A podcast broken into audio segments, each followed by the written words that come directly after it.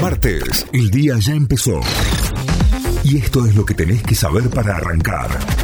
En Notify. Vamos a las noticias. Nos informamos a través de nuestra página web notify.com.ar. Comenzó a regir el reintegro del IVA. El programa Compre sin IVA de devolución de ese tributo hasta 18.800 pesos en adquisiciones de productos de la canasta básica a trabajadores de menores ingresos comenzó a regir ayer en todo el país. Esta medida beneficiará a más de 20 millones de personas. En cuanto a los tiempos de reintegro del IVA, las compras que se hagan hasta las 17 tendrán su IVA reintegrado en 24 horas, en tanto que será de 48 horas para las operaciones posteriores a la hora 17. Eh, atención.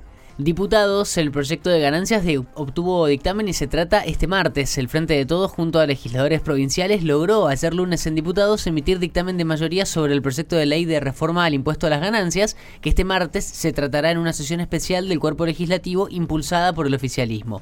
El proyecto que se debatirá este martes establece que se elimina la cuarta categoría del impuesto a las ganancias y se crea un reemplazo, en reemplazo un impuesto cedular, que fija que solo pagarán el tributo los altos ingresos superiores a 15 sueldos mínimos mensuales, que hoy representan más de 1.770.000 pesos.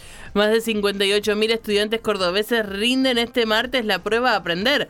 El Ministerio de Educación de la provincia informó que 58.333 estudiantes de sexto grado de nivel primario eh, de 1.754 escuelas de todas las provincias de gestión estatal y privada participarán hoy martes de las pruebas nacionales Aprender 2023 que evaluará lengua y matemática. La prueba cuenta con ítems de opción múltiple y se aplica en formato papel según, autoridad, según la autoridad nacional, los resultados estarán disponibles a finales del primer semestre del 2024. Incendios en Córdoba. Aún continúa activo el foco de la paz. Bomberos voluntarios, personal del equipo técnico de acción ante catástrofes de Córdoba y aviones hidrantes contuvieron un incendio en la Serranita, hacia el sur de la ciudad de Alta Gracia, en el departamento Santa María. Continúa también la contra el fuego en un foco que permanece activo en los Corralitos, jurisdicción de La Paz, departamento San Javier en el Valle de Tras la Sierra. La quinta fecha se abrió con un empate sin goles. Lanús y Sarmiento igualaron 0 a 0 en el arranque de la quinta fecha de la Copa de la Liga. Hoy se juegan tres partidos más desde las 18.45 acá.